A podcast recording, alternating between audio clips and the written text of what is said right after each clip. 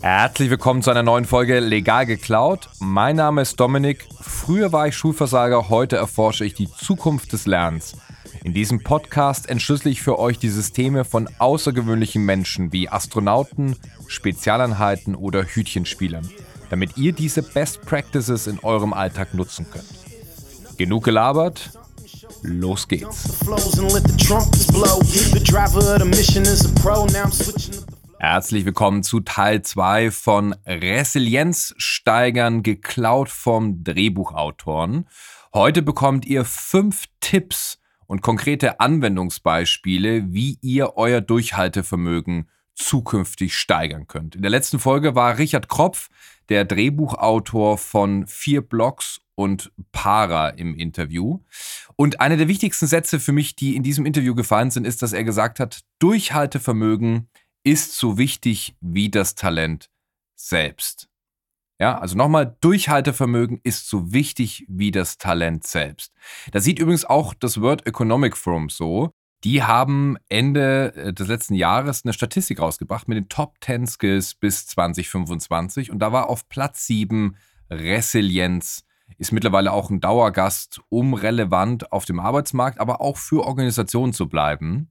Und das hat die Pandemie ja nochmal viel, viel stärker hervorgebracht, dieses Thema Durchhaltevermögen. Und Richard meinte eben auch, dass er gesagt hat in der letzten Folge, ähm, das Schreiben an vier Blogs hat drei Jahre gedauert. Also drei Jahre lang haben die recherchiert, geschrieben, immer wieder verändert und trotzdem wurde es während des Drehs immer wieder angepasst. Ja? Also was für ein unfassbares Votum an Durchhaltevermögen müssen diese Drehbuchautoren da aufbringen. Und deswegen ist es auch so super von ihnen legal zu klauen, um selbst Methoden letztendlich zu haben, die man nutzen kann. Vielleicht auch mal so ein Beispiel äh, daraus, dass das auch gerade für Young Professionals alles andere als offensichtlich ist, wenn ein alter Hase sagt, naja, da muss man halt durchhalten oder das ist ganz natürlich, dass das immer wieder so passiert. Ähm, wir haben in einem unserer Business Action Games, in dem es um Kommunikation geht, da gab es äh, eine Woche, in der man PowerPoint-Slides für den Vorstand bauen musste. So, und die Teilnehmer haben eine Methode gelernt, wie die eben an äh, drei Tagen geile Slides da gebaut haben. Und am vierten Tag gab es eine Nachricht von der Unternehmenskommunikation, die hieß, äh, sorry, wir können die Slides so nicht verwenden, ihr habt euch nicht an die interne CI gehalten. Ja? Hier ist das Handbuch, bitte einmal überarbeiten. Und in der Freitagsreflexion hat einer der jungen Teilnehmer gesagt, dass er das total unrealistisch findet, wie das sein kann, dass er jetzt quasi eine Woche lang für die Katz gearbeitet hat und jetzt müssen die Slides komplett überarbeitet werden und all das, was er davor gemacht hat, ist eigentlich äh, für die Tonne. Und das war so spannend, weil in dieser Gruppenreflexion ähm, auch ein paar alte Hasen mit dabei waren, die sehr schmunzeln mussten, weil die gesagt haben, also nur mal, dass du so eine Vorstellung bekommst, Christian. Ich habe teilweise ein, zwei Jahre an Projekten in unserer Organisation gearbeitet und nicht wenig Zeit mit dem Team, mit viel Budget, mit krassen Stakeholdern, die wir abholen mussten. Und dann wurde es von einem Tag auf den anderen einfach abgelehnt. Ja, und da mit diesem Frust umgehen zu können, das lernst du innerhalb deiner Karriere. Und das ist so entscheidend dafür. Und ich glaube, dass es auch ganz wichtig ist, sich die Frage zu stellen, wann macht man sich dieses Thema Resilienz eigentlich bewusst? Ja? Also wann fängt man vielleicht auch in der Schule an, mal da offen darüber zu reden, das auch zu reflektieren, das einzuordnen und dann eben auch Methodiken mitzugeben. Und wir machen das viel zu selten. Wir lassen Schüler, wir lassen Lernende, auch in den Universitäten, lassen wir mit Frust ganz oft alleine, anstatt zu sagen, äh, ist es normal und was gibt es jetzt für Techniken? Und zu den Techniken komme ich jetzt. Ich möchte euch fünf Tipps geben, wie ihr mit dem Thema Resilienz zukünftig besser umgehen könnt. Tipp Nummer eins: Chancen erhöhen. Ja? Das heißt, je mehr Bälle ich in der Luft habe, desto einfacher ist es für meine Psyche durchzuhalten, wenn der ein oder andere Ball auch mal runterfällt. Übertragen auf das äh, Business heißt es letztendlich, ja, klar, wenn ich ein eigenes Startup oder ähnliches habe, dann kann ich natürlich auch auf mehrere Pferde setzen. Es gibt ja auch diesen Spruch, ne, leg nicht alle deine Eier in einen Korb. Aber wenn ich jetzt in einer klassischen Organisation bin, ist es schon schwieriger, letztendlich die Frage sich zu stellen, wie kann ich eigentlich die Chancen erhöhen? Und das kann natürlich zum einen sein, dass ich sage, okay, ich schaue mir andere ähnliche Projekte an und schaue mir an, welche Erfahrungen es da gibt. Ja? Wie sind die gescheitert? Ja? Wie sind die mit dem Betriebsrat aneinander geraten? Was hat da gut funktioniert? Was hat da nicht gut funktioniert? Wie kann ich von denen lernen? Und äh, auch bei der Gelegenheit, mein Netzwerk letztendlich auch zu erhöhen. Finde ich vielleicht weitere Stakeholder, die ich äh, mitgewinnen kann für das Projekt. Und kann ich neben diesen Stakeholdern vielleicht mein Team nochmal auf besondere Art und Weise motivieren oder damit einbinden, um die Chancen zu erhöhen, dass das Ganze gut funktionieren kann. Und ich glaube, allein die Frage zu stellen, also proaktiv, wie kann ich die Chancen in diesem Projekt zum Beispiel erhöhen? Ja, wenn ich jetzt nicht in der Lage bin, zehn Projekte aufzumachen, das ist auch die Frage, wie ratsam das ist, aber wie schaffe ich es in dem Projekt, die Chancen zu erhöhen und ganz proaktiv vorzugehen? Ja, also Proaktivität habe ich eh das Gefühl, ist ein absolutes Trendthema und zu Recht in vielen Organisationen, die sagen, naja, äh, wir würden uns eigentlich wünschen, dass Leute ähm, mehr wie Unternehmer oder Berater arbeiten. Aber was sie eigentlich meinen ist, äh, wir würden uns wünschen, dass sie sich proaktiver involvieren in vielerlei Hinsicht. Und äh, die Frage, sich alleine zu stellen, wie bin ich in der Lage, für das, was ich gerade tue, die Chancen zu erhöhen, ist eine Frage, die sehr proaktiv ist. Und äh, wie ich die dann löse, die erfordert ein bisschen Kreativität oder Herangehensweise, aber die ist sicher eine, die dazu beiträgt, äh, das Durchhaltevermögen auch zu steigern, in dem Wissen, ich habe einfach ein paar mehr Säulen, auf denen das Ganze gestützt ist. Und es ist nicht nur die eine. Und ich bin abhängig davon, dass die Leute, die über mir sind, Ja sagen und es gut finden, sondern ich schaffe es vielleicht so ein bisschen, das auszutarieren. Tipp Nummer zwei: strenge Arbeits- und vor allem auch Entspannungsroutinen. Also Richard hat ja auch erzählt, dass er ein sehr, sehr starkes Regiment letztendlich fährt darüber, wie er arbeitet. Er steht sehr früh auf, bevor seine Familie wach ist, arbeitet da die ersten zwei Stunden produktiv, ja, bis es dann Frühstück gibt. Dann sitzt er wieder bei der Arbeit, wenn die Kinder in der Schule sind. Am Nachmittag macht er dann irgendwann den Cut, kümmert sich mit um die Kinder und dann sitzt er abends, wenn sie im Bett sind, äh, sitzt er nochmal ein, zwei Stunden dran. Ja, also sehr, sehr hart getaktet. Aber er hat auch gesagt, ja, diese harte Taktung ist das eine, aber es muss extrem viel passieren, dass ich an einem Wochenende wirklich arbeiten werde. Und das ist wahnsinnig entscheidend, vor allem in der jetzigen Homeoffice-Situation. LinkedIn hat jetzt erst äh, bekannt gegeben, dass für ihre 16.000 Mitarbeiter eine Woche bezahlte Urlaub dieses Jahr zusätzlich kommt. Warum? Die haben intern analysiert, dass die Leute jetzt im Homeoffice mehr als acht Stunden arbeiten. Ja? Also über 50 Prozent arbeiten mehr als acht Stunden und viele von ihnen sogar am Wochenende, weil ihnen die Trennung jetzt auch so schwer fällt.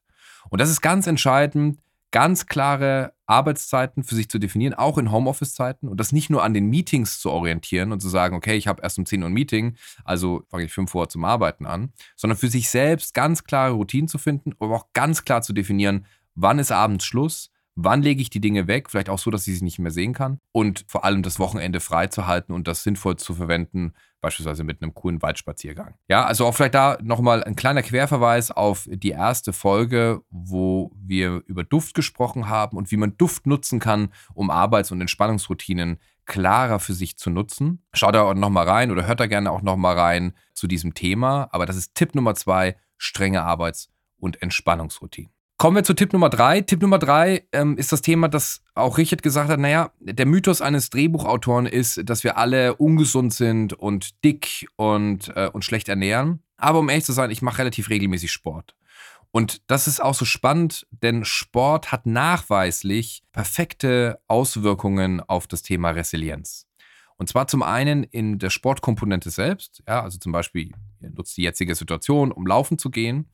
Und dann ist natürlich das Laufen selbst und äh, sich immer wieder anspornen und immer ein Stück besser zu werden, ja, also diese Progression, ist eine Form, wie man Resilienz, Durchhaltevermögen trainieren kann. Das äh, lässt sich auch übertragen in der Art der Dehnung, ja. Also jeder, der sich schon mal richtig gedehnt hat, weiß, wie schmerzhaft das sein kann. Und das fördert einfach unseren Resilienzmuskel, in Anführungszeichen, und hilft dabei, besser durchzuhalten. Auf der anderen Seite ist Sport natürlich extrem wichtig, um Cortisol abzubauen, ja, also das Stresshormon, um das runterzubekommen. Und je in der besseren Verfassung mein Körper ist, desto besser bin ich auch in der Lage, mit psychischem Stress umzugehen und den auszuhalten. Vielleicht eine kleine Analogie, die hinkt ein bisschen, aber sie verdeutlicht das Thema einfach so schön. Also ich bin seit sehr vielen Jahren, seit Kindesalter, bin ich Allergiker. Und was ich für mich festgestellt habe, ist, wenn ich gut ausgeschlafen bin, wenn ich bis dahin einigermaßen gut ernährt bin und wenn ich regelmäßig Sport gemacht habe, also einfach fit bin, dann bin ich in der Lage, gewisse Allergien, die ich habe, besser wegzustecken. Das heißt, wenn ich dann mal was erwische, was ich nicht vertrag, ja, ein Curry oder ähnliches, und ich war vorher extrem fit, gut ausgeschlafen, bin ich in der Lage, es besser wegzustecken. Wenn ich ohnehin schon angeschlagen bin, weil es einfach unfassbar stressig alles um mich rum ist und ich nicht auf mich achte und ich erwische dann was, dann kippe ich da komplett um. Und ähnlich ist es aber auch generell mit äh, Stress umzugehen. Das heißt, wenn der Körper in einer sehr guten Verfassung ist, wenn ich auf klare Routinen achte, klare Entspannung habe, genügend Schlaf bekomme, dann bin ich einfach in der Lage, besser durchzuhalten und besser mit diesem außergewöhnlichen Stress, der letztendlich ja, äh, sag ich mal, das, das Umkehrwort von Resilienz ist, ähm, letztendlich umzugehen. Kommen wir zu Tipp Nummer vier, das Thema gemeinsam zu lästern. Gemeinsam zu lästern, in der Gruppe zu lästern, in einem geschützten Raum zu lästern, ist ein sehr gutes Mittel, um Frust abzubauen. Richard hatte ja auch erzählt, dass sie in der Gruppe dieser drei Autoren, die gemeinsam viele Projekte schreiben, wissen, hey, das ist ein gesicherter Raum, wir können hier sagen, was wir wollen und dann beschimpfen wir auch die ganze Welt und danach ist aber auch wieder gut. Und dieses Luftablassen ist ein extrem entscheidendes Moment dafür, besser mit Frust und Stress letztendlich umgehen zu können. Und da vielleicht ein kurzer Exkurs dafür, ähm, für diese Gruppendynamik, die die Reihe sich da aufgebaut haben. Und äh, zwar hat äh, Richard ja von Save the Cat gesprochen, dass er gesagt hat, in den ersten fünf Minuten einer Folge muss eigentlich der Protagonist, äh, metaphorisch gesprochen, eine Katze retten, dass man denkt, oh, das ist ein guter Mensch. Auch wenn der später jemanden umbringt oder so, guter Typ. Und dieses Save the Cat-Prinzip kann man natürlich sehr gut aufs Business übertragen, um überhaupt an den Punkt zu kommen, eine Gruppe zu haben, ein Vertrauensverhältnis zu haben, in dem Lästern möglich ist, ohne Angst zu haben, dass es irgendwie gegen einen verwendet wird. Als Tipp zum Beispiel, ja, am ersten Tag, und das habe ich von der Führungskraft, die sehr erfahren ist, habe ich das gehört und das habe ich bis heute beeindruckt und imponiert mir sehr. Die hat gesagt, der erste und der letzte Tag eines neuen Mitarbeiters ist der entscheidendste. Und der achtet darauf, dass am ersten Tag, wenn der Mitarbeiter kommt, Blumen am Tisch stehen, dass alle Gerätschaften, also Laptop, Handy und so weiter, was eben alles gibt, ähm, dass das alles schon bereitsteht, dass alles organisiert ist und er sich sogar diesen ersten Tag frei hält für diesen Mitarbeiter, um gemeinsam zu lunchen, zu sprechen, ihn richtig zu onboarden. Und das ist ein riesen Kontrast zu dem, was ich auch in vielen Organisationen erlebt habe, ist, man kommt am ersten Tag hin und ist eigentlich darauf äh, angewiesen, alleine ist, man fühlt sich wie ein Depp, ja, alles zusammenzusuchen und zu finden. Und der, der einen eigentlich onboarden soll, der ist jetzt genau in der Zeit im Urlaub und hat keine Zeit. Was für ein Riesenunterschied ist das, diese Wertschätzung zu erfahren. Ein super Beispiel für Save the Cat. Genauso geht es natürlich auch andersrum, wenn ich jetzt neu in ein Projektteam komme oder in einer neuen Stelle anfange, dass ich überhaupt mal anfange, mich richtig vorzustellen. Und damit mache ich nicht nur irgendwie den, den vermeintlichen Sitznachbarn, sondern in, der, in, der, in dem Team, in der Abteilung, in der Gruppe, in der ich da arbeite, mich vorzustellen und mit den Leuten ins Gespräch zu gehen und jetzt in der aktuellen Zeit vielleicht auf einen virtuellen Café einzuladen. Und da reichen ja fünf, sechs, sieben Minuten aus, auch mit Leuten zu quatschen, die nur in meinem äußeren Umfeld sind. Ist ein fantastisches Beispiel für Save the Cat und hat übrigens auch, wenn wir das psychologisch betrachten, einen Effekt, der schon lange nachgewiesen wurde, und das ist der Mere Exposure Effekt. Mere Exposure Effekt ist letztendlich das, warum Save the Cat in diesem Umfeld so gut funktioniert. Denn der sagt folgendes aus: Wenn ich eine Person beispielsweise oder eine Sache einmal gesehen habe und das war neutral und oder positiv und ich sehe sie immer wieder, dann wird mein Gehirn sagen, die Sache ist gut.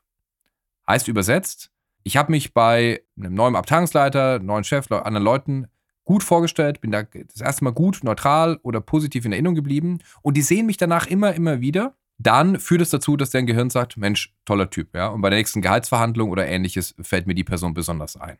Und das Entscheidende bei mir Exposure-Effekt ist aber der Einstieg, dass der neutral oder positiv ist. Und mich beispielsweise nicht vorzustellen, ja, oder ähm, nicht in Erscheinung zu treten, löst eben genau das nicht aus. Und das ist ein Ansatz, wie Save the Cat dazu führt, dass ich dann vielleicht auch Gruppen kreiere, die von Leuten, die mich gut finden, wo dann eben diese Offenheit ist, auch ab und zu mal zu lästern. Und äh, die Frage an euch ist natürlich, wann findet eigentlich euer nächstes Frustmeeting statt? Also aktuell, auch in der Pandemie, lässt jeder den Frust an, an Kassierern aus oder an anderen Leuten. Äh, es ist sehr viel Aggression aktuell irgendwie geführt da.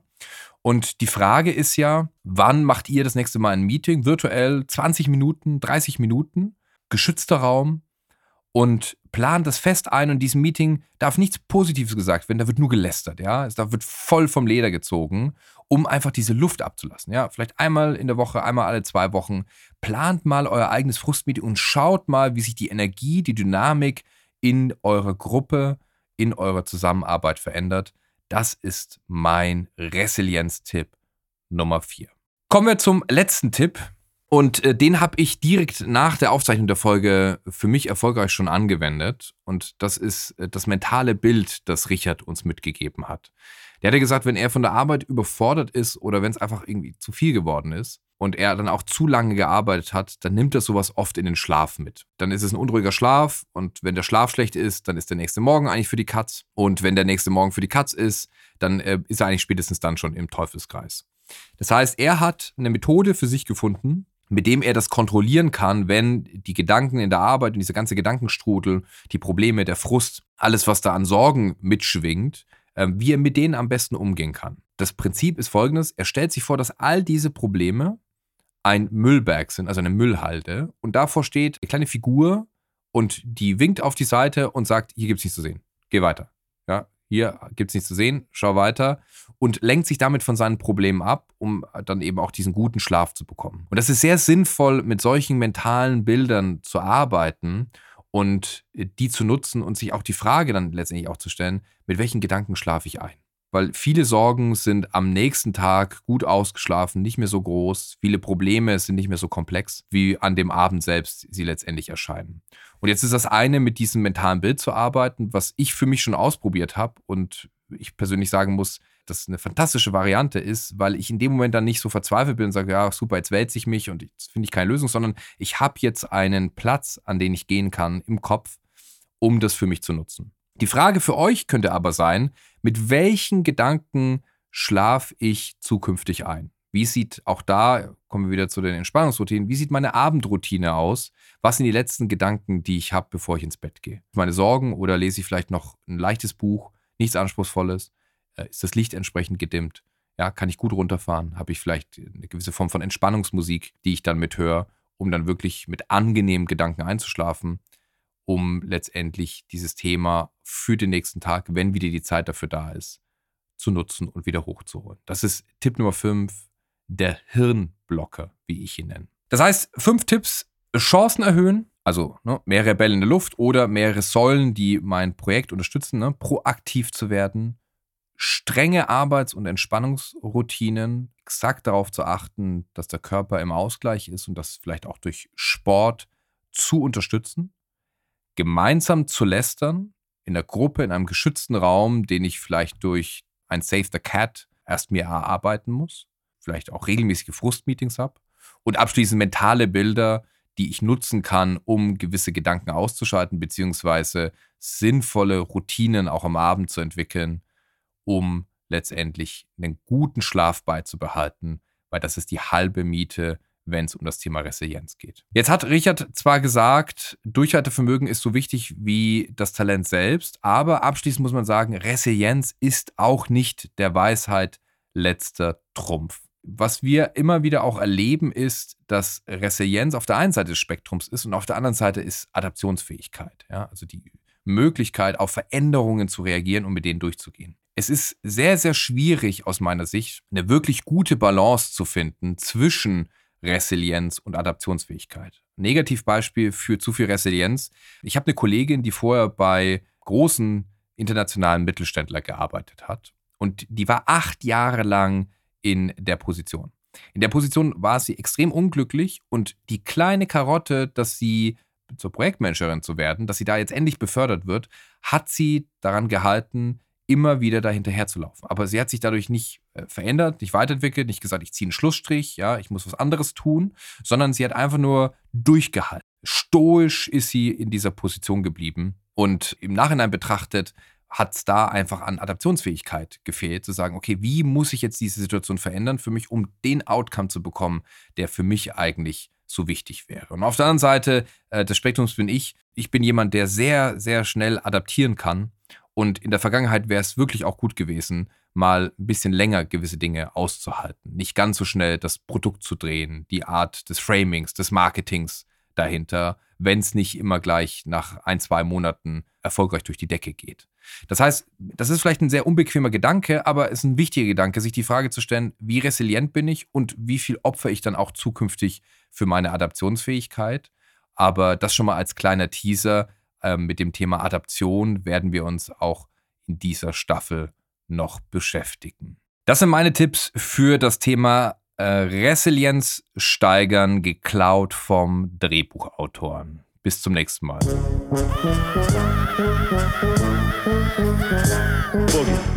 Wenn ihr die heutige Folge interessant fandet, dann abonniert den Podcast und schaltet in zwei Wochen wieder ein, wenn ich mir das nächste Thema vornehme. Bis dahin alles Gute und immer schön legal klauen.